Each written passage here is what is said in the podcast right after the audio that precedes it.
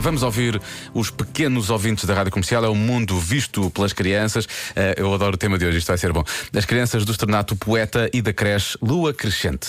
E ah, o tema de hoje ahm, remete-nos para uma música. Eu lembro-me daquela Ah, pois música. é. Eu engoli um sapo. Não, não é Taranana. bem, não é bem. eh, como é que eu estou a dizer? Com um guardanapo. Pois foi isso. Taranana. Já engoliste um sapo? Com guardanapo.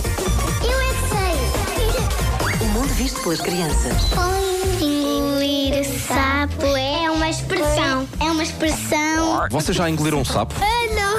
Nunca, nunca, nunca. Não. Nunca, nunca. Só os chavos é que engolem as moscas. Já engoliram um sapo ou não? Oh, que nojo.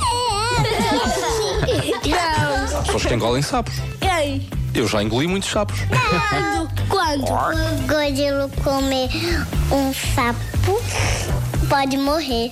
Porquê? Porque morre, assim pode derreter. O sapo foi para a nossa barriga e não doeu. O sapo estava no guardanapo. Não. E um a sapo música. a saltar o da alto. Já engoliram um sapo? Eu já engoli uma espinha. Espera. Um sapo cududo à beira do rio. Quando um sapo mina, mina, é porque tem fio. Insisto. É, muito bem. Quando as pessoas fazem uma coisa que não querem, a gente diz a fingir que estão a engolir sapos. Ah, eu, eu engolo sapos muitos dias.